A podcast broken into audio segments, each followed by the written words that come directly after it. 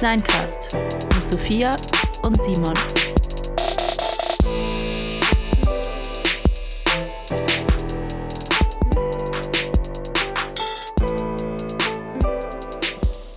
Are we on air? Okay, ja.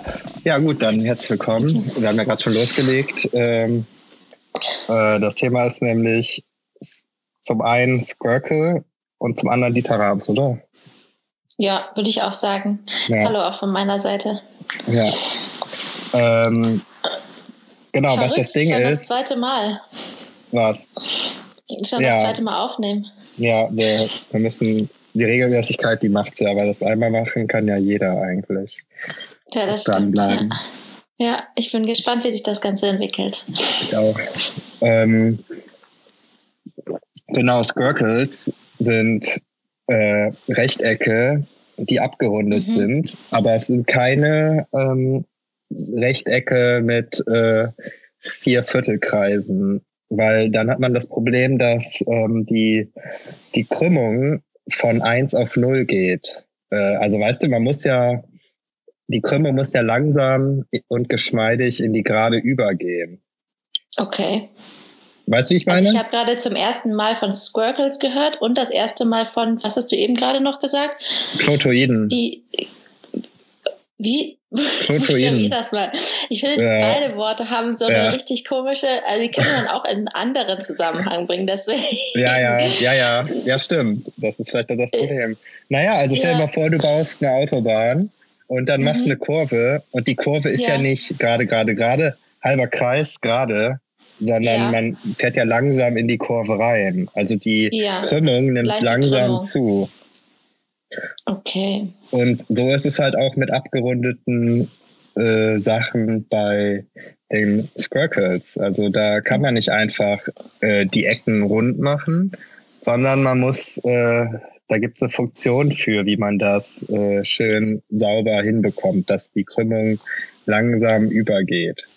Ah, okay. Und gibt es da dann auch so eine Faustregel, wie viel Prozent Steigung man haben darf irgendwie oder wie viel Prozent Krümmung man haben darf? Äh, bestimmt. Also da gibt es eine Formel für. Ich könnte die jetzt vorlesen, aber ich glaube, das bringt halt nichts. Ja, okay. Es gibt auch noch ein anderes Wort für Squircle, das ist nämlich Superellipse. Ach ja. Ja, das habe ich vergessen, aber das ist, glaube ich, das Gleiche. Da müsste man sich auch nochmal genauer so, mit auseinandersetzen. Äh, zur Erklärung für die Hörer, wir haben gerade das Gespräch angefangen und haben uns Gedanken gemacht über den Namen unseres Podcasts, der nämlich noch nicht so ganz fest steht. Und da waren nämlich auch alle möglichen Formen gerade im Gespräch und deswegen sind wir darauf gekommen, dass es Formen gibt, die eigentlich aus zwei Bestandteilen bestehen, die sich ausschließen, also sowas wie runde Ecke oder so. Ja, aber offensichtlich ja nicht. Äh, offensichtlich nicht. Und das ist eben das Interessante daran, dass sozusagen als Einzelteile sie, das ist vielleicht auch schon wieder das Thema System, als Einzelteile würde man sagen, es gibt das Runde und es gibt die Ecke, aber als runde Ecke macht es wieder Sinn, als zusammengefasstes ja. Gesamtding. Ja. Ja, ja super. Ellipse steht ja auch, ist äh, das Mittelding zwischen Ellipse und Rechteck. Beziehungsweise ja. zwischen Kreis und Quadrat. Es ist auch, auch ein Superkreis, könnte man auch sagen. Superkreis. Ja. Das ist eigentlich auch ein ganz cooler Name. Eigentlich Superkreis, schon, der ja. Superkreis-Podcast. Ja. Naja. Genau, es Aber hat sogar mal jemand ein Ei gemacht, das aussieht wie eine Superellipse. Mhm. Ja. Auch übrigens bei Tischen äh, eine sehr nette Sache. Okay, das heißt? Ähm, ist doch nett, wenn der Tisch so ein bisschen abgerundet ist. An den Seiten, also die Tischplatte ja. sozusagen. Ja. Ah, ja, ja, genau. Ja. Ja, wir haben letztens hier im, ähm, weil ja immer noch Corona-Krise ist, das heißt, wir verbringen relativ viel Zeit zu Hause und wir haben hier so einen kleinen Garten. Und wir mhm. haben so DIY-mäßig angefangen, unseren Garten aufzuhübschen, was auch ganz gut funktioniert und haben dann mit so ähm, Getränkekisten Hocker gebaut und haben uns da einfach mit so einer, ähm, einer Säge so ein Brett abgeschnitten und das dann eben mit so also unten an das Brett so Türstopper ran montiert und das dann eben auf diese Getränkekiste gelegt. Und dann haben wir die Ecken auch abgerundet, also abgeschmürgelt mhm. und dann alles dunkel lackiert. Und dann war das so voll der, also es hört sich jetzt vielleicht ein bisschen banal an, aber es war für mich voll der besondere Moment, weil dann hat nämlich, ähm, haben wir die Ecken, also die, die, die oberen Kanten, haben wir so abgeschmirgelt und die waren dann weiß. Und das hatte auf einmal so einen ganz anderen Effekt. Dieser Stuhl sah auf einmal so komplett anders aus, weil diese Fläche, die Sitzfläche auf einmal eingerahmt war. Und da habe ich auch nochmal gedacht, wie krass das ist, wie man mit so kleinen also feinen Änderungen ähm, einfach so ein ganz anderes, ganz anderen Effekt auch hat von Räumlichkeit. Das mhm. fand ich irgendwie nochmal so richtig. Also was ist eingefärbt? Die Kanten von dem Stuhl. Genau. Also die Sitzfläche ist dunkel und es ist einfach nur so ein Brett, also so ein viereckiges Brett. Mhm. Und wir haben sozusagen, also alles komplett braun ähm, lackiert und dann sozusagen die Kanten oben so abgeschmürgelt, sodass die so einmal so wie so eine weiße Fassung rund, rundherum bilden. Mhm. Und das ist irgendwie so, hatte so den krassen Effekt, wo ich auch nochmal dachte, ja, Design ist halt teilweise auch echt einfach nur so, also gut, das ist jetzt kein Designerstuhl, aber das hatte direkt einen anderen Effekt, so dass man gleich gemerkt hat, ja, wenn man Designer wäre, wüsste man, hätte man das wahrscheinlich schon vorher gewusst und hätte gleich gesagt, so, wenn du da jetzt noch einen weißen Rand dran machst, dann mhm. sieht der Stuhl anders aus, wird es einen anderen Effekt haben. Ja, ja ich weiß nicht, kennst du den, kennst du den rot-blauen Stuhl von äh, von wem ist der? Gerrit Riedfeld?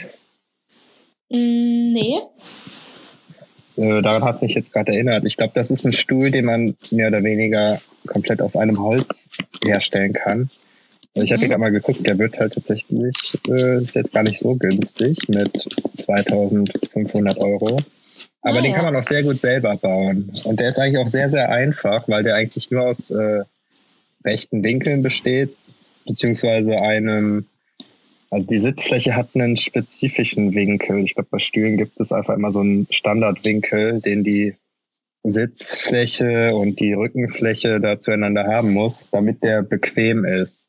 Mhm. Und äh, so daran hat mich das jetzt gerade so ein bisschen erinnert. Ja. Vielleicht mhm. wird das mhm. ja auch irgendwann mal ein Designklassiker, was ihr da gebaut habt.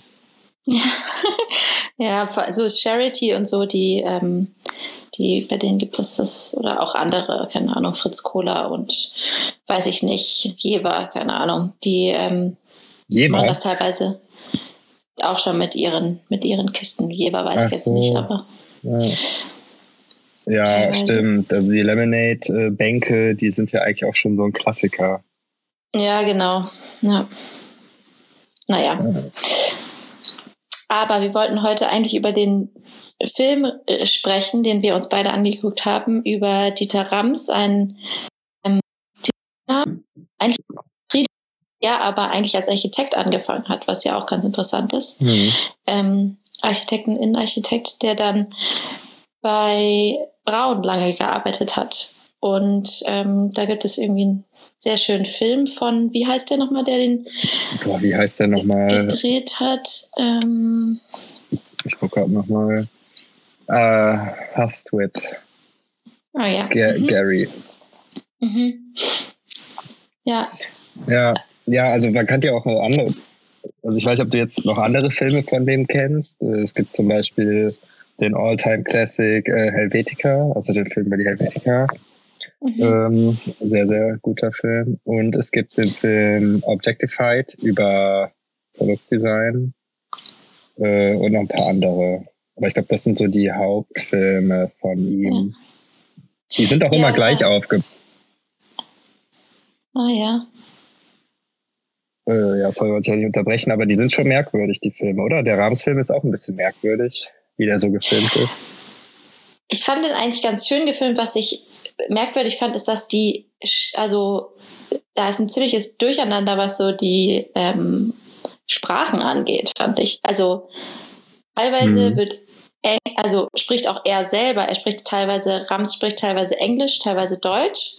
Dann mhm. gibt es manchmal Japaner, die interviewt werden, aber die nicht synchronisiert werden. Und ich meine, wenn man englisch sprechende Menschen rein, also interviewt in, in, in der Dokumentation und das nicht übersetzt, finde ich das völlig in Ordnung.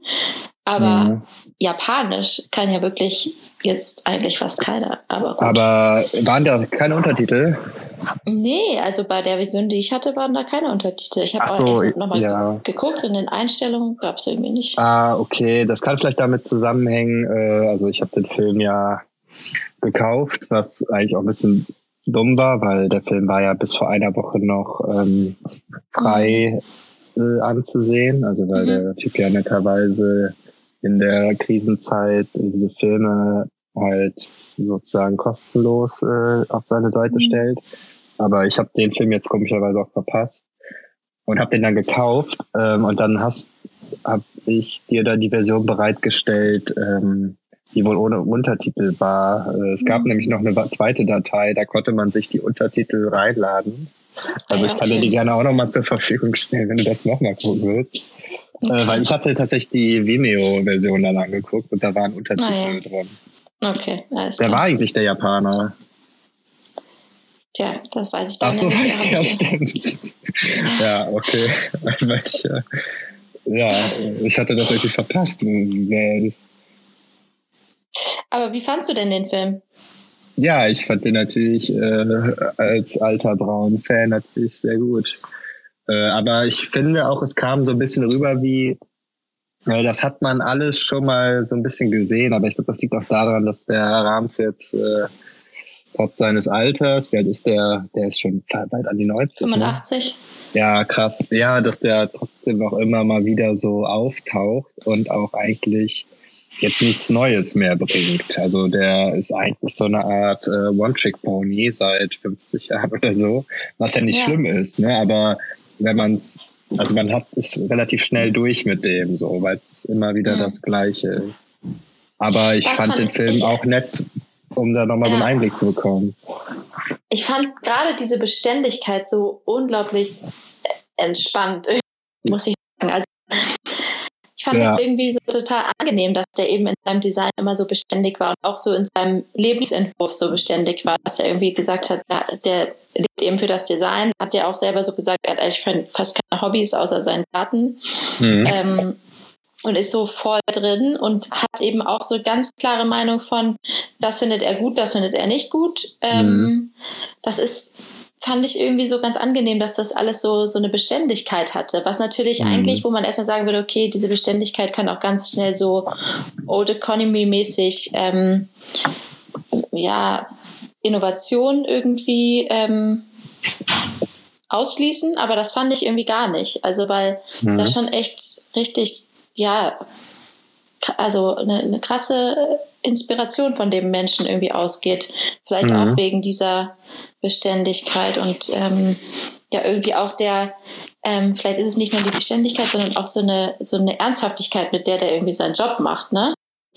Mhm. Nicht das nicht da drauf, sondern der hat dann irgendwie so eine, äh, so eine Art dann irgendwie auch sich erstmal mit Design auseinanderzusetzen, das dann sozusagen umzusetzen und das dann aber auch bis 50 Jahre später immer noch genauso gut zu finden. Ne? Ist schon ja. ja, aber ich finde, das bringt ja auch die Natur der Sache mit sich, weil wenn man etwas macht und das so weit runterschnitzt, dass einfach nichts mehr übrig ist, was jetzt noch weg kann, dann ist das dann, also ist ja mal die Frage, was ist Zeitlosigkeit, ne? Aber wahrscheinlich geht's ja. dann nur über den Weg. Weil viele Sachen ja. altern ja, weil man sich denkt, so, ja, okay, das war jetzt die Zeit und so, da hat man das so gemacht. Aber bei den braunen mhm. Sachen, natürlich sieht man den ihr Alter an, weil äh, Schallplattenspieler, den hat man heute halt nicht mehr. Aber man wüsste jetzt auch nicht, was man da noch ändern sollte. Mhm. Ja, ja, total. Ich fand das so, ich fand dieses, das kannte ich gar nicht, diese, diese Mischung aus Radio und Schallplattenspieler, das fand ich ja so genial irgendwie. Ach so, dieses mobile. Ja. Das ja, erklär so das mal. Ja, genau. Das ist irgendwie so ein, also so ein rechteckiges, so ein rechteckiger Kasten, der importabel ist und der besteht aus einem Mini-Schallplattenspieler und eben einem, ähm, einem Radio. Und mhm.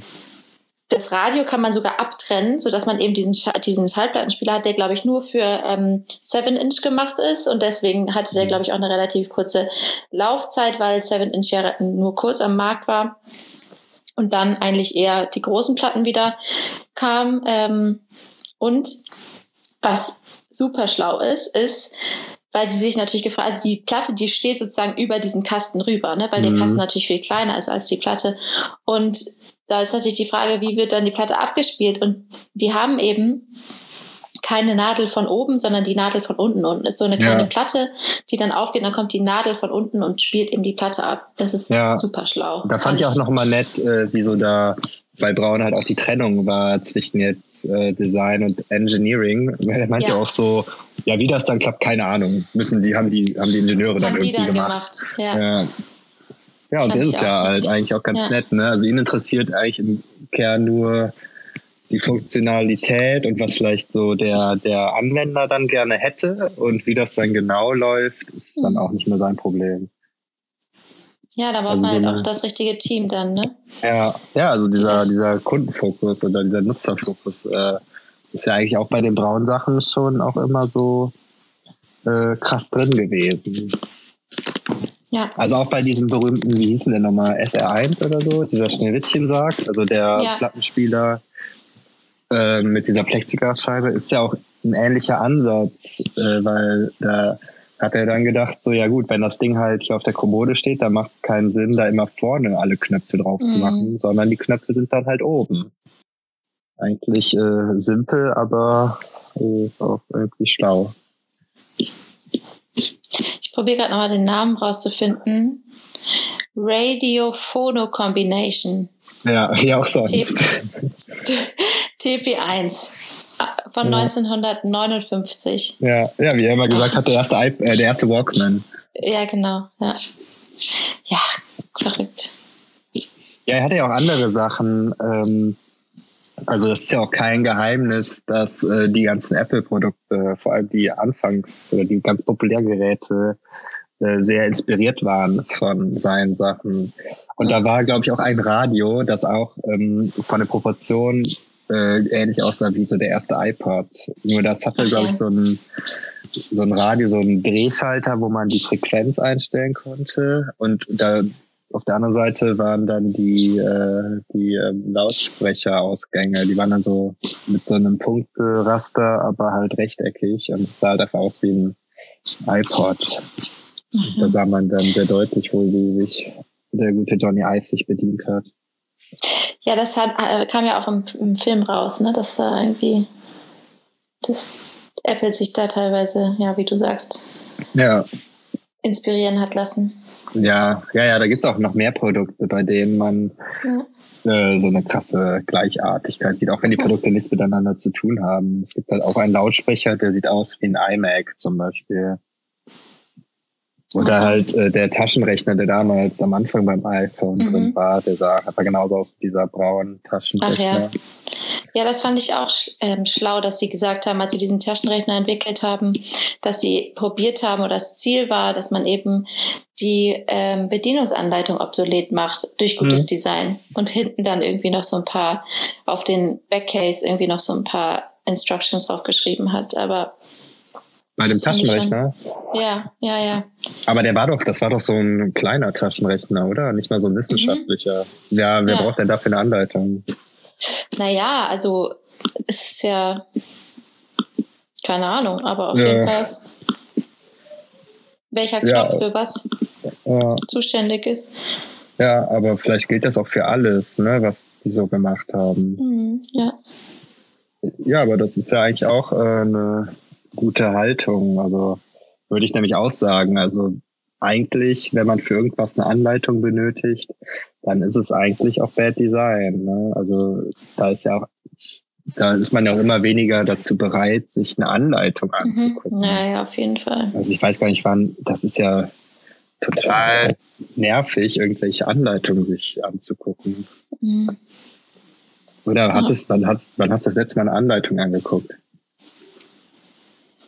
Nee, eigentlich nur, wenn ich irgendwas aufbauen muss. Also sobald ich irgendein Ding noch zusammensetzen muss, gucke ich mir die Anleitung ja. an und halt eher so bei Medizinprodukten dann den Beipackzettel, aber sonst ah, ja. gucke ich. Oh, die guckst du dir an. Ist das, wird man dadurch nicht immer deprimiert und kriegt Angstzustände? Ah ja, ich gucke mir nicht die Nebenwirkungen an. Ich gucke mir nur an, was man sozusagen, wie man es einnimmt und was man nicht dazu einnehmen sollte. Ah, ja. gibt ja so Kombinationen, die dann irgendwas auslösen, so, aber. Ja, das ist schlau. Also, so oft nehme ich jetzt auch keine Medikamente. Ja, ja, ich hatte mir heute noch eine Dokumentation angeguckt äh, für ein, äh, den, weil ich halt geguckt habe, was gibt es so für Podcast-Sachen. Ähm, hm. Und ähm, naja, es gibt ein populäres, das heißt halt Ultraschall und ist ein Plugin für Reaper, was auch so eine Art äh, womit man halt Musik macht, ne? sowas wie Logic. Mhm. Mhm. Aber die Installation ist sehr mühsam äh, und da hatte ich dann auch irgendwie die Lust verloren. Mhm. Also ja, das war nicht gerade einfach. Also solche Sachen, äh, die schrecken mich dann schon echt immer ab. ab. Ja. ja, das stimmt. Was ich auch bei dem Film nochmal interessant war, oder was ich habe dir ja geschrieben, ich war danach so emotional und ich habe mich dann natürlich auch gefragt, was das eigentlich war, was ich jetzt an dem, an dem Film, weil da weil hast du ja auch dann äh, gleich geantwortet, irgendwie, naja, eigentlich ist es das Gegenteil von emotional, dieser ja. Film, weil er ja sehr reduziert ist. ja. das fand ich auch. Ich glaube, was, was so ein bisschen bei mir ausgelöst hat, war diese Verantwortung, die man jetzt gerade, also die, die man bei ihm so total gespürt hat, die er seiner Arbeit gegenüber spürt, die Verantwortung, sein gutes Design herzustellen und da auch so ein bisschen die, die Szene zu, zu beeinflussen von dem und diesen pure Linien, gerade Linien, ähm, klares mhm. Design. Und dann an einer Stelle geht er ja auch kurz auf diese Technologie ein und sagt irgendwie, ja, ähm, ich, ich weiß jetzt gerade nicht mehr ähm, wörtlich, aber irgendwie so dem Sinn nach, wir müssen irgendwie jetzt mal gucken, ob die Technologie uns beeinflusst oder wir die Technologie. Und, mhm. und das ist ja eigentlich auch so ein bisschen dieses Prinzip von Design. Das Design soll irgendwie dazu da sein, um eben Probleme zu lösen und nicht welche zu schaffen und um den Menschen mhm. eben zu helfen. Und genau vor dieser Verantwortung stehen wir jetzt ja eigentlich mit der Technologie auch. Und ich sehe das mhm. gerade überhaupt nicht. Also vor zwei Tagen habe ich ähm, diesen oder ist schon ein bisschen länger her, habe ich ja diesen, diesen Vortrag von dem ähm, ähm, Zukunftsforscher mir angeguckt und da wurde dann irgendwie mhm. lang und mhm. breit erzählt, was eigentlich alles auch so im Bereich ähm, Neurowissenschaften und, und Biotech und so möglich ist. Und da, da dreht es mhm. einem den Magen und man denkt sich so, oh je, wenn da keiner dran sitzt, der vernünftig ist und der sich sozusagen Gedanken macht, wie das Ganze jetzt hier verantwortungsvoll über die Bühne gehen kann, dann hat man echt ein Problem. Und dieses mhm. Thema Verantwortung und Vernunft, das finde ich, das, das hat bei mir nochmal sowas getriggert, weil das gerade so wichtig ist, finde ich. Also im Sinne von mhm. Technologie, aber auch im Sinne von Nachhaltigkeit und so. Ja, äh. ja er hat ja immer gesagt, ähm, äh, dass es eigentlich äh, ja, sehr viel Quatsch gibt und man müsste die Sachen halt, äh, wie der immer sagt, weniger, aber besser Ne? Ja. Also weil einmal sagt er das ja auch so über die Automobilindustrie, ja, die, die wollten ja immer nur schneller und so. Und man müsste mhm. eigentlich sich das komplette Verkehrssystem angucken und dass das die Rolle äh, mhm. äh, von, von jetzt, von den Automobilfirmen sein sollten. Ja. Äh, ich weiß nicht, so, so was in der Art ähm, meinst ja auch, ne, dass man sich so genau. grundsätzliche Gedanken macht. Ja, auch was, ja. Das mit, was das für die Gesellschaft bedeutet. Also eben nicht nur von der Technologie aus denken, sondern das als gesamtes Ding sehen. Also nicht nur denken, okay, was ist gerade technologisch möglich und dann machen wir da das, mit, das, was sozusagen möglich ist, sondern auch, okay, was heißt das sozusagen für das Ökosystem, was heißt das für äh, die Gesellschaft, was heißt das für das ganze Surrounding, in dem das stattfindet. Weil das ist mhm. ja auch das, was er an einer Stelle sagt, dass er sagt, irgendwann als diese ähm, als diese Nachhaltigkeitsdebatte so, so präsent wurde, ist ihm auf einmal aufgefallen, ah, ich bin ja auch Problem, also Teil des Problems. Mhm. Und dann, äh, also sozusagen, indem er viel Plastik verwendet hat für seine ähm, Designs und so, mhm. ähm, Plexiglas und solche Geschichten auch. Ähm, und, und dann hat er ja diese Thesen geschrieben und gesagt, okay, da, das war so ein Moment der Reflexion, wo man sich überlegt, mit welchem Mindset muss man eigentlich an dieses Design gehen, damit es eben auf mehreren Ebenen dann am Ende stimmt. Nicht nur von der Form, mhm. sondern eben auch von dem Kontext, in dem es stattfindet. Und das vermisse ich manchmal so ein bisschen in dem ganzen Tech. Ja, auf jeden Fall. Aber ich weiß halt nicht, ob man das so steuern kann. Es gibt irgendwie so ein, äh, so ein Theorem, äh, ich weiß gar nicht mehr, was es benannt, nachdem der sich ausgedacht hat. Und zwar, wenn halt in irgendeinem Theaterstück oder in einem Film am Anfang irgendwie keine Ahnung, ein Dolch gezeigt wird, dann wird er halt benutzt im letzten, äh, am, am Ende Akt. des Stücks. Ne? Ja, Akt, genau. Mhm. Und eigentlich ist es mit allem immer so gewesen, dass wenn es irgendwie eine Technologie gibt oder so, dann wird die auch genutzt. Also ob das jetzt gut oder schlecht ist, egal. Vielleicht die einzige Ausnahme, die, die, die ich jetzt kenne, ist sowas wie äh, Atombomben, äh, obwohl es die ja sehr viel gibt, werden die ja nicht die ganze Zeit genutzt, weil man sich mhm. sagt, so, okay, das wäre jetzt vielleicht nicht so die schlauste Idee. Aber mit allem anderen, finde ich, gibt es da jetzt wenig äh, Zurückhaltung und mhm. Vernunft, mhm. weil es ja auch niemanden gibt, der das steuern kann, so wirklich.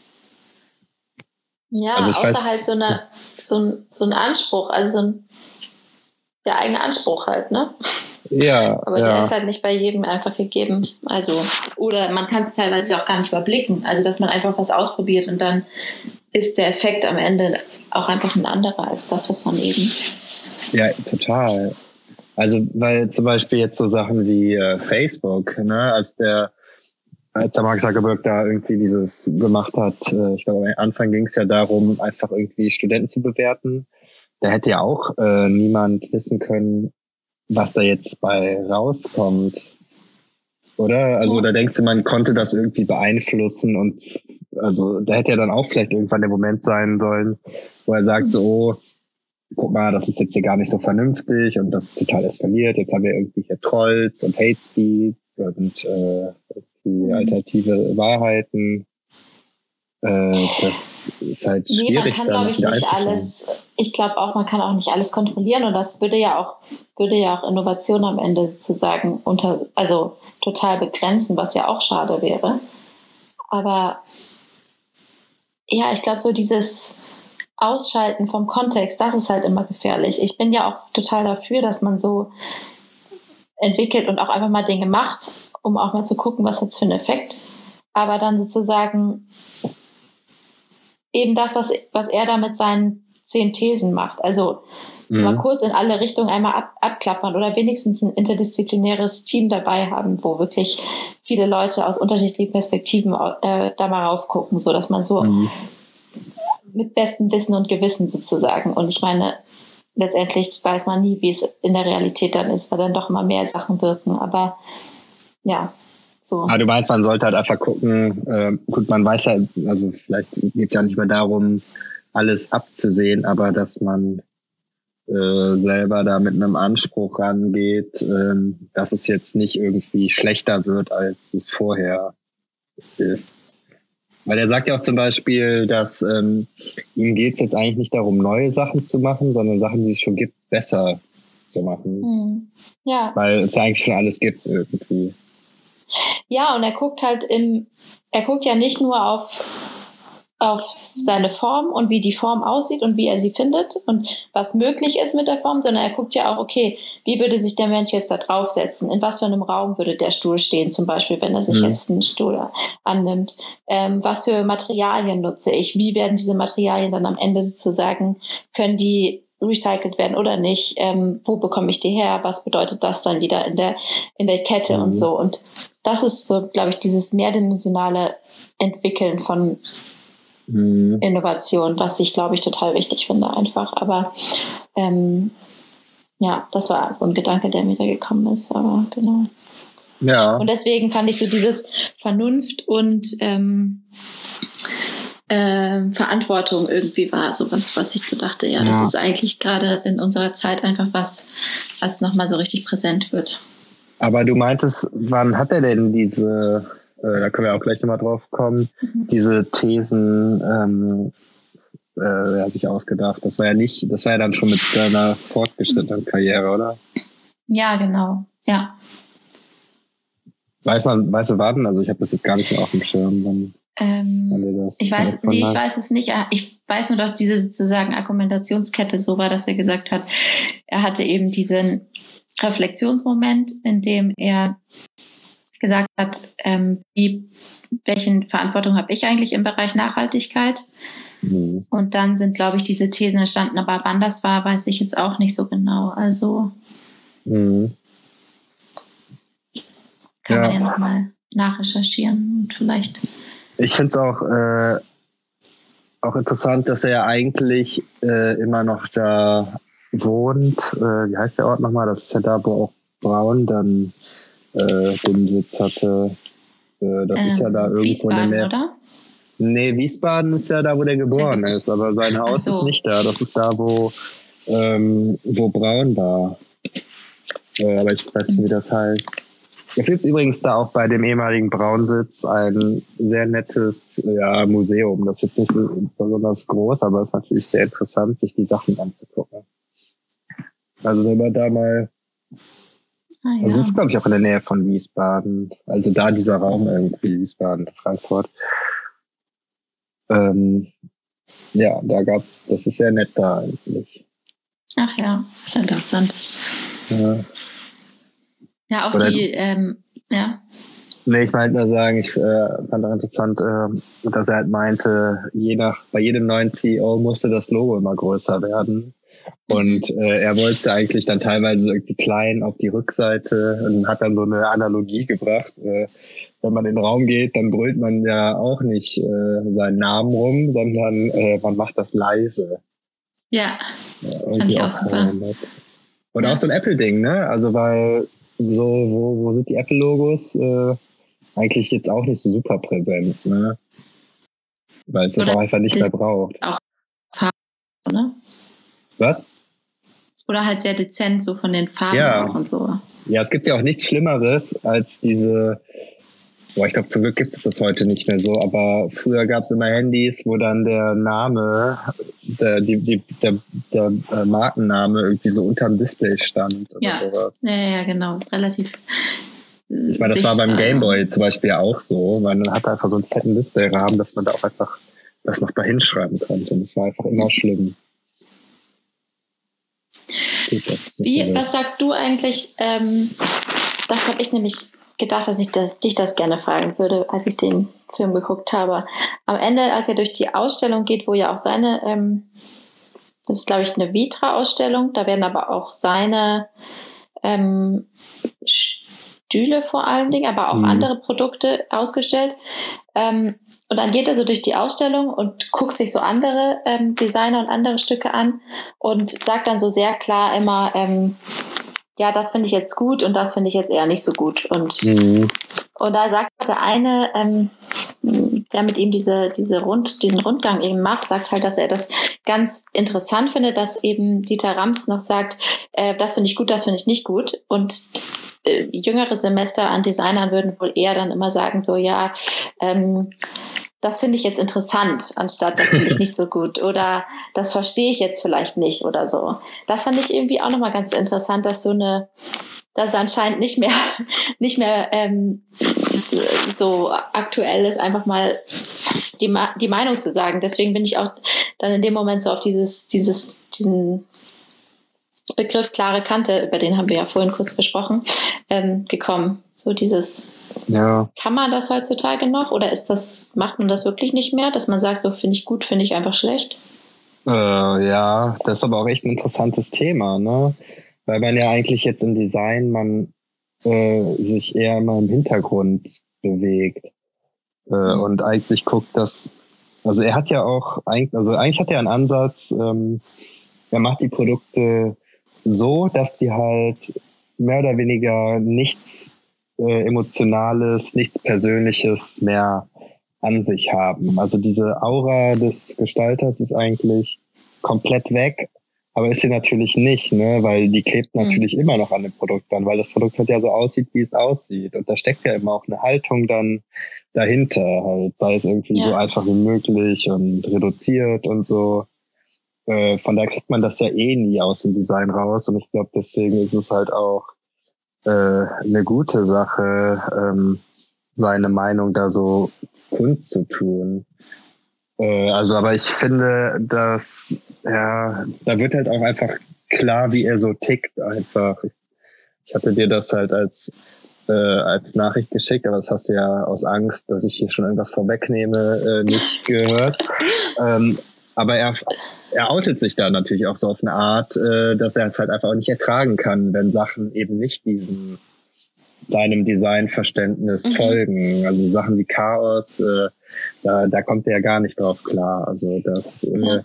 sieht man ja auch die ganze Zeit in dem Film. Also dieser Film ist ja geprägt von äh, Rastern, rechten Winkeln, weiß und grau und vielleicht mal orange mhm. oder rot für irgendwelche Tasten. Aber auch äh, das ganze wie der Film ja aufbereitet ist. Das ist ja auch so, wie du meintest, so ein bisschen ja so, so entspannend irgendwie und so ein bisschen langsames Tempo halt. Mhm. Einfach wie er auch so als Person ist, ne? Der mhm. ist ja immer auch ein bisschen, ja gut, er ist jetzt auch ein bisschen älter, deswegen ist er noch mal gemächlicher unterwegs. Mhm. Aber ja, ja, aber er hat eine ganz klare Meinung, die er dann auch kundtut mhm. und hat halt auch so eine Anti-Haltung gegenüber diesem Autorendesign, also so ein Philippe Stark, wo dann einfach der, ja, der Designer halt auch eher sowas wie ein Künstler ist. Das passt halt mhm. halt einfach gar nicht so zu seiner Herangehensweise und vielleicht auch der generellen Design. Äh, ja. Ja, das ist wahrscheinlich der Unterschied zu Industriedesign einfach, oder? Weil es einfach so ein Nutzdesign ist sozusagen. Ja, aber Industrie, also aber was Philippe Stark macht, ist ja auch Industriedesign. Ja, also der hat ja sogar auch ähm, äh, Schiffe und sowas ja, gestaltet. Ja, Die müssen ja auch irgendeine Funktion erfüllen. Mhm. Aber ja, bei Rams geht's ja immer so, ja, die Funktion muss als alleroberstes stehen. Mhm. Aber man kann ja nicht abstreiten, dass die Sachen trotzdem auch äh, schön sind irgendwie. Äh, aber das würde der, glaube ich, niemals zugeben wollen. Also das spielt äh, für in seiner Welt gar keine Rolle, dass die Sachen irgendwie schön sind, aber das bringt es irgendwie mit sich. Ja. Aber ich glaube, da gibt es keine Antwort darauf, wie man halt damit umgehen sollte, ob man jetzt seine Meinung kundtun sollte oder nicht. Aber ich aber glaube jetzt. Gefühl?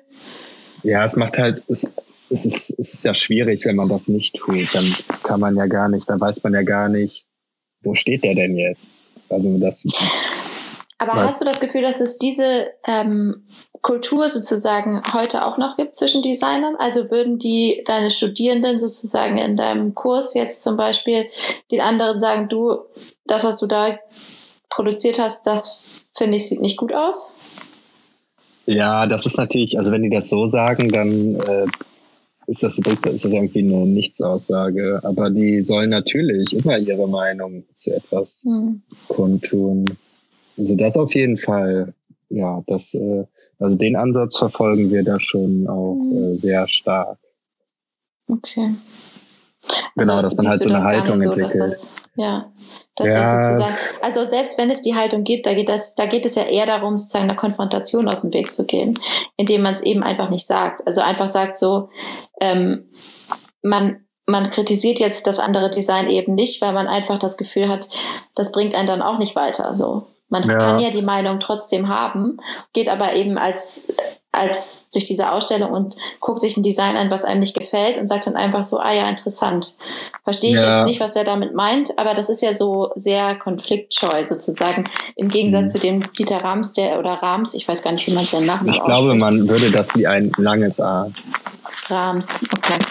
Dieter Rams, ähm, Rams, der da durch, durch die Ausstellung geht und eben sagt, so das finde ich gut, das finde ich nicht so gut, weil er gibt, erklärt das ja dann auch immer. Mhm. Aber so dieses ja, aber das ist, glaube ich, auch der Punkt, ne? in dem, wenn du halt sagst, weil, wenn du jetzt sagst, ja. das finde ich nicht schön, dann kannst du sagen, ja, okay, toll, und jetzt? Das ist ja, ja das, man, ja, Schönheit alleine ist ja immer sehr subjektiv. Man kann das mhm. natürlich in Kontext auch da setzen. Ne, der sagt ja auch, also er hat ja, glaube ich, immer äh, diese Maxime der, der Nützlichkeit. Ne? Design, das nicht nützlich ist, das steht, glaube ich, auch in den Thesen. Ne? Eigentlich könnte man da immer sagen, mhm. man, man guckt sich irgendwas an, geht dann die zehn Thesen durch. Wenn das denen nicht komplett entspricht, dann ist es Bad Design. Ähm, aber danach bewertet er die Sachen. Und das ist ja eigentlich auch ähm, komplett mhm. legitim, ne? weil er da ja. quasi so einen inneren Wertekompass hat. Und ähm, ich glaube, das ist ja auch ein bisschen, wie du gerade meintest, ne? wenn man halt irgendwie Design macht, das äh, jetzt irgendwie nicht mehr zeitgemäß ist, weil es halt äh, eben nicht, äh, wie haben wir das letzte Mal nochmal genannt, umweltbewusst ist. Um, ja. Oder? Wie, wie haben wir das genannt? Wie war das nochmal? Oh, ähm, ich glaube, das Umwelt umweltbewusst gesagt. Oder umweltneutral oder sowas? Neutral, umweltneutral. Ja, genau. Da kann man sagen, okay, ist das jetzt was, was wir brauchen oder macht es eher die Probleme schlimmer? Und dann mhm. danach kann man natürlich sehr gut bewerten. Und das ist ja auch sehr, sehr wünschenswert, dass, dass jeder da auch seinen eigenen Kopf hat. Und gerade halt im, in der Disziplin macht es ja gar keinen Sinn, äh, so äh, angepasste Meinung oder keine Meinung zu haben daraus kann man dann ja auch nichts Innovatives machen. Ja, das würde ich eben auch denken, aber ich habe das und deswegen reite ich da, glaube ich, jetzt auch gerade so drauf rum, weil ich so das Gefühl habe, das kann man auch wieder so übertragen auf andere Bereiche. Dieses, Mhm. also die Fähigkeit, überhaupt einen Diskurs auszuhalten. Das Mhm. würde ich schon sagen, dass das so ein bisschen abnimmt, aber das eigentlich total wichtig ist, weil man Mhm. eben, wie du sagst, diesen Diskurs total braucht, um sich eben abzureiben aneinander und auch an den Meinungen von anderen. Und das heißt ja nicht, dass eins schlechter oder besser ist, sondern dass es sozusagen auch unterschiedliche ja, Empfindungen ja letztendlich auch gibt. Ja, genau. Aber dass es halt so wichtig ist, dass man, dass man da nicht so angepasst wird oder nicht so konfliktscheu wird oder so. Ja. Naja. Ja, genau. Ja, man muss halt nur gucken, ähm, dass man das halt auch irgendwie hinkriegt, ähm, da vernünftig zu diskutieren und eben nicht Ja. auf so, also auf so äh, Geschmäcklerigkeiten oder so persönliche Sachen dann immer wieder kommen. Also jetzt in so einem Kontext, äh, um jetzt Produktdesign oder Industriedesign zu bewerten, äh, das kann man ja nur auf einer, äh, auf so einem Fundament machen von, worum geht's hier eigentlich? Ne, es geht ja, das ist ja auch im, eigentlich jetzt, ich weiß nicht, ob das in jeder Designsache ist, aber auch im, äh, also im Produktdesign, im digitalen Produktdesign oder was auch immer man macht, kann man ja auch nicht von seiner eigenen Meinung ausgehen. Da muss man das immer so ein bisschen verallgemeinern und im besten Fall hat man immer irgendwelche Daten dazu. Das ist vielleicht Mhm. nochmal so ein bisschen der Gegenpol dazu, aber man braucht irgendwie beides. Man braucht so ein bisschen Ja. die eigene Meinung, aber man braucht auch äh, Daten, weil man da schwer von sich selber schließen kann. Also deswegen wird ja auch so viel getestet, äh, um halt eine Entscheidung fällen zu können, die möglichst an der Realität ist und nicht an, und zwar nicht an der eigenen Realität. Mhm. Ja, das ist eigentlich auch was total Spannendes, dieses Testen und immer wieder ins Testen kommen und auch das Feedback, was man dann bekommt, wieder einzuarbeiten. Ne? Es ist ja eigentlich auch so Mhm. dieser iterative Prozess, der dann stattfindet, so ein Schleifenprozess irgendwie. Das ist schon was, Mhm. was man, wo man auch sehr offen sein muss für das Feedback, was dann kommt. Ne? Das, Ja, eigentlich auch interessant. Ich glaube, bei Braun haben die das absolut gar nicht gemacht, oder? User-Testing, sowas. Ja, nee, das kann ich mir gar nicht vorstellen. Ja, meinst du? Kann Also, sein, ne? ich glaube, das hat, ich, ja, ich glaube, weil ich weiß auch nicht, ob das in der Zeit überhaupt so möglich ist. Also das, oder dann natürlich war es irgendwie nach Hause möglich. zur Frau genommen. Ja, ja. ja, also jetzt heutzutage, auch bei digitalen Produkten, die sind ja eigentlich nie fertig, ne? Da muss, kann man das einfach die ganze Zeit weiterentwickeln. Aber Mhm. so ein Braunrasierer, der wird dann erstmal auf den Markt geschmissen und da wird halt, glaube ich, geguckt, ob der, ob der sich verkauft. Ich glaub, aber ich weiß auch nicht. Vielleicht haben die da auch Sachen gemacht. Mhm. Aber die Frage ist auch, wie genau testet man Sachen, die innovativ sind? Also, weil oft ist es ja so, die Leute wollen das, was sie kennen. Und dann Mhm. kommt man mit Nutzertests auch nicht weiter, weil die Leute dann immer wieder sagen werden, ja, das ist jetzt aber schon anders, finde ich nicht so gut. Ach so. Und sozusagen ein bisschen Zeit brauchen, das anzunehmen, meinst du? Ja, genau. Also ich meine, das wäre Mhm. auch so ein bisschen die Apple-Strategie. Also eben nicht so viel auf das zu geben, was die Leute sagen. Weil Mhm. es ja auch, ne, wie der Ford meinte, also wenn ich Leute gefragt hätte, was sie wollen, hätten die gesagt, schnellere Pferde.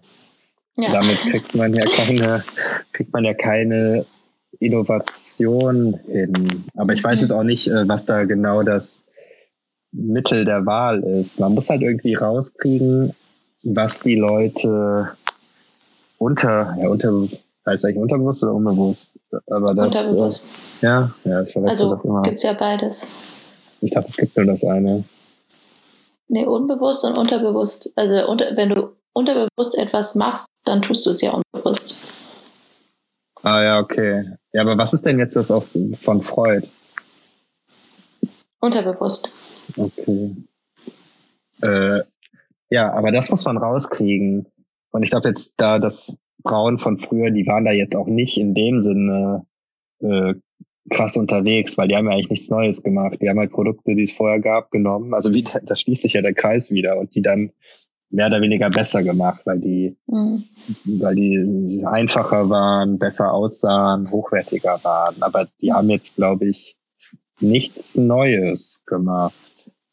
Aber das ist ja eigentlich auch schon einfach eine Innovation. Ich habe mal diesen einen Vortrag gehört von Ramon Bullings, der ähm, sich Wer selber? Idea, der nennt sich selber Idea, Idea DJ. Ich weiß Ja. gerade gar nicht, was er für ein, ähm, was er für einen Hintergrund hat. Aber das werde ich jetzt parallel einmal kurz Wo live googeln, ne? ja, er nennt sich eben Idea-DJ, genau. Ähm, ist Autor und eben in diesem ganzen Bereich Cross-Industry ähm, Innovation ähm, Mhm. unterwegs. Und ich hatte ihn mal für eine ähm, Konferenz eingeladen und er hat eine Keynote gehalten bei uns. Und das war, ähm, da hat er eben dar darüber gesprochen, wie Innovation eben ge angeregt werden kann und eben auch über sozusagen branchenübergreifende Zusammenarbeit, also diese Cross-Industry ähm, angeregt werden kann. Und da sagt er eben auch äh, nicht Copy und Paste, sondern er sagt, äh, eine Innovation kann auch einfach sein Copy, Adapt, Paste. Also du nimmst etwas oder Mhm. eine Logik aus einem Bereich, überträgst es auf den anderen Bereich, aber eben entsprechend, so dass es halt Sinn Ja. macht für den anderen Bereich. Und das fand ich irgendwie auch so eine ganz coole Logik zu sagen, Copy, Adapt, Paste, weil vieles, was zu Innovationen führt, das ist ja nicht dann alles komplett neu, sondern einfach auch so eine Art von Abwandlung, aber eben in einen anderen Mhm. Kontext gebracht. Also das, ähm, ja.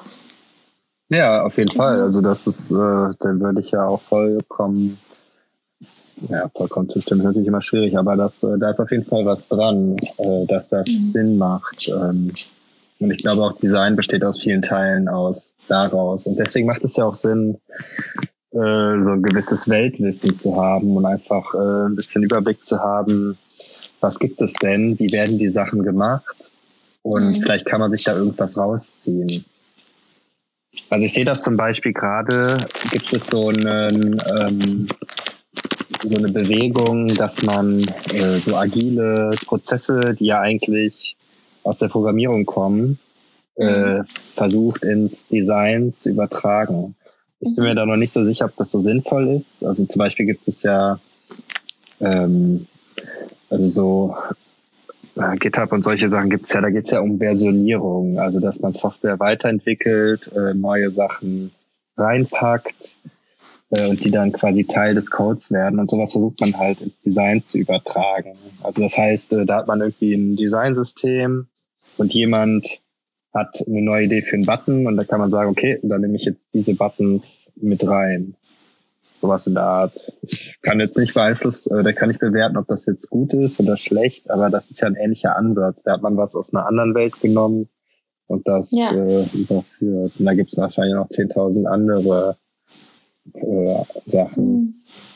Obwohl das natürlich auch was ist, was Designer natürlich auch immer auch schon machen, oder? Also Hm. das ist ja ähnlich wie das, der Design Thinking Ansatz, dass man sagt, man hat sozusagen auch einen sehr direkten, also man ist, geht nicht ins kleine Kämmerchen und mm, produziert und geht dann raus und, und ähm, probiert es aus, sondern hat eben Mhm. immer zwischendurch auch wieder so oder ist sehr Zeit, also ist sozusagen, ähm, wie nennt man das, in Echtzeit dabei, ähm, Hm. aus unterschiedlichen Teams da Input zu einem Produkt zu sammeln und dann aber auch immer wieder zu testen und so. Also Ja, ja, genau. Also ich glaube auch da, also soweit ich das jetzt weiß, ist so aus Design Thinking entstehen ja auch viele neue Sachen. ja, Äh, also das ist ja, ja. Bei diesen ganzen Arbeits Arbeitsweisen, da sieht man das ja ga- ganz stark, finde ich immer, dass das, also was du sagst, Mhm. dass das über, übersetzt wird in andere Bereiche. Und das finde ich Mhm. eigentlich sehr spannend, da zu gucken, wie man Ja. auch ähm, andere Es gab auch doch mal anwenden diesen äh, YouTube-Channel, der gibt es wahrscheinlich immer noch, äh, Everything is a Remix, äh, wo er dann auch irgendwie zeigt, kann. aus welchen Sachen Star Wars äh, besteht. Weil das ist Ah, ja, ja. nichts anderes als auch ein großer äh, Ja. Remix an Sachen. Und ja, die eigentlich, glaube ich, auch jeder andere Film ist auch immer eigentlich ein Remix. Ich glaube, die guten Filme, die schaffen es halt, äh, da besonders gute Remixes zu machen, die halt nicht so standardmäßig sind. Mhm. Ja, aber bei Star Wars da läuft extrem viel rein, auch verschiedene Religionen und so Sachen. ist eigentlich die Frage, ob es überhaupt irgendwie was Neues gibt oder ob es am Ende nicht eigentlich immer, immer, immer was ist, was es schon gab. Tja, also klar, es gibt ganz neue Dinge, aber irgendwie ist doch auch alles immer beeinflusst, also von mhm. so vielen unterschiedlichen Perspektiven. Aber jetzt zum Beispiel, naja, man sagt ja immer so Erfindung des iPhones oder so, das war ja schon mhm. was komplett Neues einfach. Ja, aber war es eigentlich auch gar nicht, oder? Weil, was war das? Ein Telefon gab es vorher, ein iPod gab es vorher also, und ein Internet Communication ja. Device gab es auch ja, schon. Ja, das stimmt. So, ja. ja. Nur, aber die Verbindung genau auch wieder abge äh, genau geremixed wurde und dann ja. in der Verbindung. Ja, das hat sich ja. Mhm. nee, ich meine, vielleicht hat sich das Rams auch gedacht, als der den Schallplattenspieler mit dem Radio gemacht hat. Ja. Wahrscheinlich gab es ja, auch schon genau. beides vorher. Ja. Der war aber auch schick, ne? Mit diesem Lederband. Ich finde es richtig super. Also ich habe ja. auch vorhin gesehen, dass man den noch bestellen kann. Wenn ich mir den leisten kann, dann, dann würde ich mir den auf jeden Fall. Wie geil ist das, wenn du irgendwie so, so eine Fahrradtour machst oder so oder irgendwo, keine Ahnung. Ähm, wahrscheinlich nicht mehr groß weg können. So, so dieses Ding mit. Und dann hörst du einfach auf der, sitzt du auf der Wiese in so einem Park und hörst einfach Schallplatte. Wie geil ist das? Ja, aber man kann doch auch einfach, man kann doch einfach sein, sein Handy nehmen und dann das Spotify anmachen. Ja, aber guck mal, was für eine Romantik da einkehrt, wenn du das auf, dieses, auf diese Wiese legst irgendwie und dann so deinen Schallplattenspieler da so drapierst und dann noch so eine Brotzeit ja. dazu. Und wie viel wow. passt auf eine Schallplatte von den Kleinen drauf? So zehn Minuten? Ja, da, wird, da, da hört man dann eine Stunde lang immer die, die gleichen Songs, ja. Ja. Okay, aber das ist vielleicht auch dann, ist da auch ein anderes Thema aktuell, nämlich äh, die Beschränkung, ne, die ja auch äh, wahrscheinlich auch immer sehr attraktiv ist. Mhm. Ich weiß nicht, vielleicht die braunen Sachen leben wahrscheinlich auch davon. Also vielleicht wie diese, diesen, dieses, was ich gerade meinte, was aussieht wie ein iPod, äh, das war ja mhm. auch sehr beschränkt. Ich glaube, da konnte man wirklich nur den Sender einstellen und war sehr wahrscheinlich auch die Lautstärke, aber that's it, ne? Und so gibt es ja immer wieder so Sachen. Also ich, ich finde so, der, der Schallplattenspieler, der ja irgendwie immer noch äh, sehr in ist, ist ja eigentlich auch das Ding dabei, dass man eben so beschränkt ist. Ne? Ja. Ja, das hat auch so eine Patina irgendwie, ne? So eine Patina, ja. Ja, ja, ich kann es ehrlich gesagt nicht so ganz nachvollziehen, was, äh, was da geht mit den Schallplatten, aber ich merke halt, dass es da viele Fans gibt. Ne? Ja. Übrigens habe ich jetzt nochmal geguckt, was der ähm, Ramon Bullings, der ja, ist ähm, Innovationsberater und noch Professor an der University of Applied Science in Eindhoven. Ah ja. Ja. In Eindhoven. Sehr, sehr ja. netter Mensch. Und hat ja, eben ähm, auch dieses, ähm, auch ein, mehrere Bücher, glaube ich, sogar geschrieben zu diesem Thema Innovations, hm. Innovation. Hm. Haben wir noch was zu dem Rams?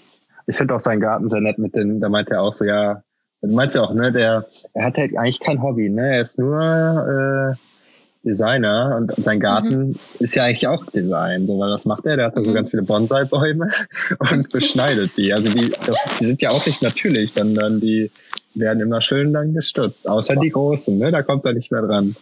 Der kommt da nicht mehr dran, ja. Also auch was sich. Der Garten hat sich wahrscheinlich auch nicht verändert, ne, in den letzten 30 mhm. Jahren. Aber das ist auch, auch so, also ich denke mir halt auch so, was, ähm, was will er da auch verändern? Also das hat einfach so alles seine Form gefunden, auch sein Haus. Äh, mhm. Das ist, also das ja, ist es ja gibt auch. ja viele Leute, die sagen, jetzt fällt mir die Decke auf den Kopf. Oder ich muss mhm. jetzt mal alles umräumen oder neu streichen oder mein Garten, äh, ich fand jetzt irgendwie zehn Jahre lang Bonsai-Bäume super, aber jetzt will ich irgendwie hier Wildwuchs und, und Heckenrosen oder so. Mhm. Also gibt ja schon immer die Leute dann aber eben auch die, die mhm. eben dieses, dieses Strukturierte und diese Kontinuität irgendwie total mhm. appreciaten. Also. Ja, aber das ist vielleicht auch das, was das so beruhigend macht, dass es alles quasi dazu da gekommen ist. Und man, mhm. also das, ich fand jetzt, es sah halt auch nicht altbacken aus oder so. Aber viele Sachen, die er da hatte, die waren ja eigentlich schon sehr alt. Aber ja. das ist alles so ein bisschen zeitlos. Ja. Ja. Äh, und der hat natürlich auch viele Produkte und so, die dann von ihm sind, ne? wie zum Beispiel sein, also es, da waren ja noch andere so Wegbereiter und die hatten dann auch alle diese, zum Beispiel diese, ähm, äh, diesen Sessel da von äh, Vizzo. Mhm. Äh, den hatte, hatte er, glaube ich, auch in seinem Wohnzimmer, auch andere Leute. Und dieses Regal. Ja. Äh, das ist natürlich auch sehr cool, wenn man seine eigenen Sachen sich dann so hinstellen kann. Das habe ich mir auch gedacht. Wie geil, ne? Und wenn ja. man dann irgendwie noch so ein bisschen was tweakt an seinen Sachen und dann nochmal irgendwie die super extra Edition hat von, weiß ich nicht. Aber das würde das er nicht machen. Also das widerspricht ihm ja auch. Er ne? macht ja eigentlich einfache Sachen ja, äh, für jeden. Auch wenn die Sachen halt auch meistens halt schon sehr teuer ist. Aber ich finde dieses, dieses serienmäßige immer alles gleich ist schon so ein essentieller Teil davon. Wenn man jetzt mm, eine Special Edition ja, macht, ja, cool. Ja, okay. Wie findest du denn diese, diese Sessel? Ja, also du meinst jetzt diesen ähm, mit dem T-Shape ähm, als Füße? Äh, weiß ich nicht. Der, dieser Sessel, den er gemacht hat, der so ein Kasten ist und dann so. so. dünne ähm, Armlehnen und der so vier Rollen drunter hat. Es hat ist irgendwie so die eine, ähm, ich in, in, im Film kommt einmal so eine so ein Kommentar von auch einer Frau. Wenig Frauen kommen ja vor in dem Film. Auch in seinem Designteam waren wohl gar keine Frauen, mhm. hat er ja auch selber gesagt. So was, da wusste, war ich mir kurz nicht sicher, ob ihm das gerade unangenehm war, dass er das jetzt zugeben muss oder nicht. Weiß nicht. Mhm. Ähm, aber was dann irgendwie so durchklang, war, dass das Design sehr maskulin ist und sehr mhm. hart und so auch massiv und das finde ich, also das heißt, ist ja nicht negativ, aber das, ähm, mhm. das finde ich bei dem Stuhl so, dass das so sehr, der ist so sehr Altherren. Ja. Ich, der, der, der, der weiß, wo er hin will, der Stuhl, und der lässt sich aber auch nicht irgendwie von einer anderen Meinung beschwatzen. Ja. ja nee, Wenn man ihm jetzt mal einen Charakter geben würde. Ja. So, das, ähm, ich finde es trotzdem, ist natürlich gleichzeitig sehr elegant so. Also, ähm, mhm. Ja, aber das denke ich halt auch. Ich bin da auch so ein bisschen hergerissen, ob ich den so ganz cool finde ich den nicht. Ich finde, der sieht auch so ein bisschen merkwürdig aus. Und dies, ähm, diese Einschätzung, dass die, die Sachen insgesamt halt so sehr maskulin aussehen, da mhm. ist auch irgendwie was dran. Ich weiß ja, auch nicht genau, woher das kommt. Aber mhm. schon. Das sind so, ja. ja so, so Männersachen irgendwie. Ja, finde ich auch. Das ist also bestimmt auch was, womit man nochmal, was nochmal eine gute Idee gewesen wäre, einfach zu sagen, wir durchmischen unser Team jetzt einfach auch nochmal von Designern. Mhm. Aber vielleicht war das auch einfach die Zeit damals, ne? Das war, glaube ich, da überall so. Ja. Weil das, ja, man muss ja mal wieder vergegenwärtigen, das ist jetzt so, wann hat er da angefangen? Ich glaube, irgendwann in den 50ern, ne? Und die Hauptzeiten von Braun waren irgendwie dann auch äh, die Jahrzehnte danach. Mhm. Ja. Und das war, glaube ich, so männerdominiert dann einfach. Soll ich nochmal die zehn Thesen vorlesen? Die sind ja relativ ja. kurz. Also, die zehn Thesen für gutes Design von Dieter Rams. Erstens, gutes Design ist innovativ. Zweitens, gutes Design macht ein Produkt brauchbar. Drittens, gutes Design ist ästhetisch. Viertens, gutes Design macht ein Produkt verständlich. Fünftens, gutes Design ist unaufdringlich. Sechstens, gutes Design ist ehrlich. Siebtens, gutes Design ist langlebig. Achtens, gutes Design ist konsequent bis ins letzte Detail. Neuntens, gutes Design ist umweltfreundlich. Und zehntens, gutes Design ist so wenig Design wie möglich. Ja, ich finde die ja schon auch immer cool und passend. Eigentlich könnte man da zu jedem Thema auch nochmal, also äh, zu jeder These noch was Eigenes machen. Weil viele ähm, mhm ja, viele, da kann man auch noch eine Menge so zu sagen. Du hast ja erstmal deine Thesen, ne? aber man kann ja immer noch äh, nett interpretieren, so was. Mhm.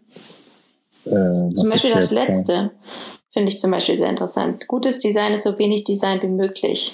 Ja, Ja, das ist, das ist auch so das Hauptding von ihm, ne, womit man ihn assoziiert. Ich glaube, die Ausstellung hieß auch irgendwie so, oder diese Vitra-Ausstellung so wenig. Design Murphy oder so. Ja, Auf Fall, damit wird er halt immer so krass in Verbindung gesetzt mit dieser Reduzierung. Aber ist das Reduzierung? Weil, also. Ja, würde ich sagen, ja, dass damit Man sieht gemeint, doch schon oder? allen Produkten sehr stark an, dass es designte Produkte sind. Also wenn man sich mal hier diesen Radio-Phono-Kombination TP1, von dem wir gerade die ganze Zeit sprechen, Mhm. anguckt, dann ist der durchgestylt bis ins Letzte. Also da ist sehr viel Design, würde ich mal sagen. Was, was, was meint Ja. das sozusagen? Aber ist das nicht so ein bisschen Design. die, äh, die fortgeschrittenen Einschätzungen? Also wenn man jetzt jemandem, äh, das zeigt ja jetzt gar keine Berührungspunkte zum Thema äh, Design als solches hat, dann Mhm. würde er doch darunter verstehen, okay, das, damit ist jetzt gemeint, dass man die Sachen äh, ganz reduziert. Keine Schnörkel. Ja, sowas, genau. Also natürlich ist, aber auf der anderen Seite ist natürlich, äh, je reduzierter etwas ist, desto aufwendiger ist es ja, das Ja. äh, zu machen. Ja, ja, Deswegen ist es auch so genau. netter, so ein Widerspruch auch fast schon. Aber ich glaube, das ist damit gemeint, mit dem so wenig äh, Design wie möglich, dass man sich dann nicht, also er sagt ja auch unaufdringlich, das geht ja irgendwie so äh, zusammen. Oftmals ist ja einfacher Sachen, oder die viele Sachen sind ja nicht so wenig Design wie möglich, sondern die sind halt aufwendig. Äh, das hat wahrscheinlich auch äh, gute Gründe. Also zum Beispiel, äh, keine Ahnung, ich gucke jetzt hier auf den Fernseher und Fernseher ist ja auch so ein schwieriges Thema, weil da gibt es ja eigentlich keinen Fernseher, der äh, komplett äh, ultra reduziert ist. Warum Mhm. auch immer. Vielleicht hängt es damit zusammen, dass die Hersteller dann Angst davor haben, äh, dass man die nicht mehr unterscheiden kann. Oder ist es Mhm. vielleicht äh, auch, ist wahrscheinlich auch teurer und aufwendiger, die jetzt, keine Ahnung, wie Apple in so ein Alu-Gehäuse zu stecken. Äh, aber ich finde, an Sachen wie denen zeigt es sich ja, dass Reduzierung äh, Mhm. jetzt so, so ganz profan gedacht nicht so einfach ist. Sonst hätten wir Ja. eigentlich nur reduzierte Sachen, aber die haben wir jetzt nicht äh, überall immer. Ja. Und vielleicht ist es auch einfach sowas wie, ich denke mir das ja auch immer, also oft denke ich mir das auch bei Produktdesign zum Beispiel, wo ich mir, wo man oft so vollgeklatschte Produkt, also Designs sieht von so Produkten, also keine Ahnung, die Nusspackung oder so, wo Mhm. irgendwie nochmal fünf Bilder drauf sind und Texte gut gesetzt und dann nochmal ein Logo Mhm. hier und nochmal ein schneller Spruch hier und so, wo ja Mhm. viel sozusagen designt wurde. Und da Mhm. denkt man, da denke ich mir oft, am schönsten wäre es, wenn es einfach nur eine schwarze Packung wäre, wo einfach draufstehen würde, Walnuss, fertig. Ja, ja, ich meine, er sagte auch einmal, boah, ich weiß, ich kriege das auch nicht mehr ganz auf die Kette, aber sowas wie das, das auch eine ähm, so ein Education-Thema ist. Äh, also Ja. Wie man Vielleicht sozusagen aber- überhaupt äh, rezipiert, also wa- was der Rezipient sozusagen überhaupt als Design wahrnimmt. Ja, genau. Also Mhm. vielleicht ähm, denkt sich mancher auch, wenn das so einfach ist, dass es dann irgendwie äh, weniger wertig ist oder sowas. Ja. Ja, und es Äh, geht natürlich auch immer um dieses Buhlen um Aufmerksamkeit, gerade so im Supermarkt oder so. Ne? Mhm. Da gibt es ja tausend Verpackungen und Ja, genau. Ja, das ist halt auch so ein, also das finde ich, klammert er aber auch ähm, total aus. Und das muss man sich auch irgendwie leisten können, äh, diese äh, so in den Hintergrund zu treten, weil äh, genau, es gibt ja immer noch die andere Seite, dass man halt guckt, so oh Gott, wie kriege ich das denn jetzt überhaupt, äh, dass das jemand wahrnimmt mhm. es geht wahrscheinlich gar nicht äh, so ganz einfach. Da muss man sich erstmal einen gewissen Ruf erarbeiten. Äh, also ich kann mir vorstellen, dass heute gibt es ja wahrscheinlich auch Firmen, die haben jetzt gar nicht so auf dem Schirm, die auch äh, super äh, Produkte machen, die auch einen ähnlichen Geist haben, aber vielleicht nehmen wir die gar nicht wahr, weil es einfach so viel gibt. ja, das kann total gut sein. Ja. Ja. Ja, Ja. gleichzeitig denkt man sich natürlich, gerade so im Supermarkt würde man wahrscheinlich auffallen, wenn man einfach nur, also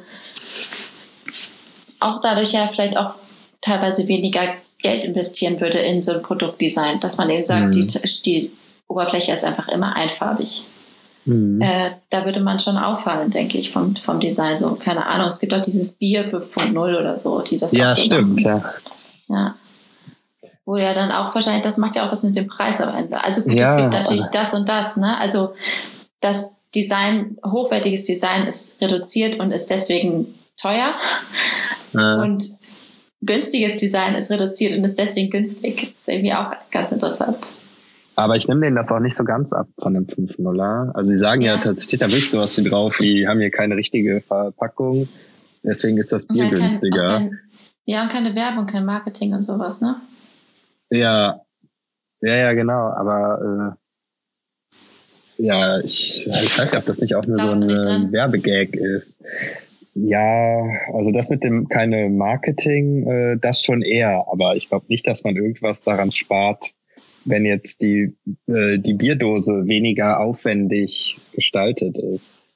Also es tut ja nichts zur Sache. Also wenn ich hier irgendwie angenommen, ich setze da jetzt jemanden dran, dann macht er hier noch einen Verlauf und da noch irgendwas, äh, dann sind die Mehrkosten ja äußerst äh, gering. So, also ob ich jetzt irgendwas mache, was mega durchgestylt ist oder was reduziert ist, und da drehe ich mich jetzt auch im Kreis, ist, glaube ich, vom Aufwand äh, mehr oder weniger dasselbe, wobei das da einfache ja mehr Aufwand macht, weil man sich dann immer die ganze Zeit entscheiden muss, boah, was ist, lasse ich denn jetzt weg und was nicht. Das äh, macht ja total viel Stress, als wenn ich da einfach alles erstmal draufpacke. Aber ist es bei dem, ist es da nicht auch so diese ganze tatsächlich Marketingleistung, die sozusagen wegfällt? Und das, Äh, wie- ich meine jetzt aber auch nur die Verpackung. Ah ja, okay, ja. Also das, das mit dem Marketing auf jeden Fall, aber da ist es ja auch Mhm. nicht, äh, also ob ich jetzt Werbung A oder B mache, die Produktion kostet ja meistens immer relativ gleich viel. Was halt die Kosten verursacht, ist ja die Reichweite. Mhm. Also deswegen Ja, also, ähm, mm. kann man es auch nicht so ganz. Also ich finde jetzt, ja, also jetzt, da ist man jetzt fast schon bei dem Thema, äh, wie bewertet man oder wie beziffert man Kosten für Design. Ne? Ich würde Ja. fast sagen, dass einfache Sachen mehr Kosten verursachen. Mhm. Ja, das ist interessant. Weil man sich Ja. eben reduzieren muss und dieses Wegstreichen dann äh, Mhm. schwierig wird, ne? Gerade Ja, und, äh, komplexen, von komplexen Produkten so. Also ich meine, Bier ist natürlich jetzt auch relativ einfach, ne? So, Was? da musste vielleicht auch nicht, aber da, ja gut, man hätte auch Bier draufschreiben können, ne? Anstatt 5.0 oder 2.5 oder was auch immer dann Ja. jeweils draufsteht. Das ist ja dann immer der Alkoholgehalt, der da nochmal in Ja. Prozentzahlen draufsteht, ne? Auch ohne Prozentzeichen, glaube ich, einfach. Ja, ja, was, was eigentlich auch äh, Auch eine sehr super Entscheidung. ist. Ja, ja, ja. Ja, Mhm. Ja 2,5 ist einfach nur, weil es Radler ist, ne? Ja, genau. Und Aber Bier, Bier, äh, Bierdosen und Bierflaschen ist auch ein interessantes Gebiet irgendwie, weil Mhm. da spielen, also die sehen ja auch, die sind ja auch immer eigentlich grundsätzlich overstyled. Und wichtig ist auch immer, dass da irgendwie, dass die so einen traditionellen Charakter haben. Das ist ja eigentlich bei so gut wie allen Bieren immer der Fall, dass es immer so ein bisschen urig aussieht. Ja, Und, äh, außer bei diesen ganzen. Craft-Bieren, oder? Ja, Da eben. Also das ist, äh, Ja. Ja. Ja, das ist dann ein bisschen was, da ist der Ansatz dann anderer, ne? Irgendwie, das soll dann eben nicht dieses Traditionelle sein, sondern äh, das Gegenteil. Der Underdog. Ja, genau. Ja, wahrscheinlich geht's auch dann immer eher darum, äh, was kommuniziert ist. Ne? Also das Consumer soll kommunizieren, hier günstig und so. Ein anderes Bier soll irgendwas anderes kommunizieren. Ja, ah, ja. Ja, Aber damit werden wir uns wahrscheinlich auch nochmal äh, beschäftigen, oder? Mit äh, Ja. diesen Sachen, die ja dann auch immer ins sowas wie Branding reinspielen. Da geht's ja auch viel äh, darum. Ne? Zum Beispiel auch so Das- Sachen wie der, der Netto oder so, der der muss natürlich auch entsprechend aussehen. Und äh, die tun, glaube ich, auch viel dafür, dass Sachen so aussehen, wie sie aussehen. Oder äh, wie hieß nochmal diese, dieser Matratzenladen? Concord? Matratzen Concord? Kann sein. Ja, ja, genau, das sah ja auch aus wie sehr billig, ne? aber die mhm. Designer, die das machen, die haben wahrscheinlich auch ihre Designermöbel dann zu Hause. Ja. Ja, es ist eine Kommunikation darüber. Ja, das ist darüber. Darüber sollten wir wirklich auch nochmal sprechen. Dieses, ja, vielleicht ähm, machen wir das einfach Branding in der nächsten Episode. Gute Idee. Da sprechen ja. wir über, wie Marken sprechen und was Branding eigentlich bedeutet. Ja, genau. Sehr gut. Ja, würde ich sagen. Einen kurzen äh? Nachtrag, ah, ja. ähm, wann die Thesen veröffentlicht wurden. In den späten ja. 1970er Jahren machte sich Dieter Rahms zunehmend Sorgen um den Zustand einer Welt, die er als eine undurchschaubare Verwirrung von Form, Farben und Geräuschen empfand. Mhm. Und darunter kommt dann eben die. Ja. Da, ja. da kommt noch ein Stück Text und dann die, die Thesen. Also ungefähr in der Zeit hat er sich wohl entwickelt. Ja, da war er echt schon früh dran, ne? Also weil äh, ja, würde ich schon sagen, mhm. gerade mit so Sachen wie Umweltbewusstsein, ich glaube nicht, dass das da eine, so eine große Rolle gespielt mhm. hat. Ja. Ja. Ja, aber es ist natürlich auch vielleicht auch, ja, ist natürlich, natürlich ist die Welt irgendwie, wie er das da sagt, irgendwie undurchschaubar und wirr und so. Mhm. Aber das äh, das lässt sich ja nicht verhindern. Ne? Ich glaube, das ist schon, äh, man muss eher gucken, wie geht man damit um, ja, äh, sich darüber Sorgen Fall. zu machen. Ja, auch mit der kom zunehmenden Komplexität. Ja. ja, aber darüber, aber das ist vielleicht auch nochmal ein Thema. Wird die Welt wirklich komplexer? Ich habe eher das Gefühl, die Welt wird einfacher. Ja. Ja, auf ja, jeden das Fall. ist natürlich oft die Antwort auf Komplexität, ne? dass man simplifiziert. Aber ist das die richtige Art, damit umzugehen, ist natürlich die Frage. Ja, nee, aber ich würde trotzdem sagen, also ich höre die ganze Zeit, äh, die Welt wird komplexer, aber ich weiß nicht, äh, was soll das denn heißen? Und ist es komplex oder kompliziert? Ja, ja genau. ja, ja, stimmt. Genau. Okay, aber ich glaube, für heute sind wir, sind wir ja. mit Inhalten ganz gut ausgestattet. Ja, sehr schön. Äh, ja, vielen Dank, Sophia. Äh, dann hören Danke wir uns einfach beim nächsten Mal. Simon. Genau. Bis zum nächsten Mal und habt noch einen schönen Abend. Ebenso. Ciao. Ciao.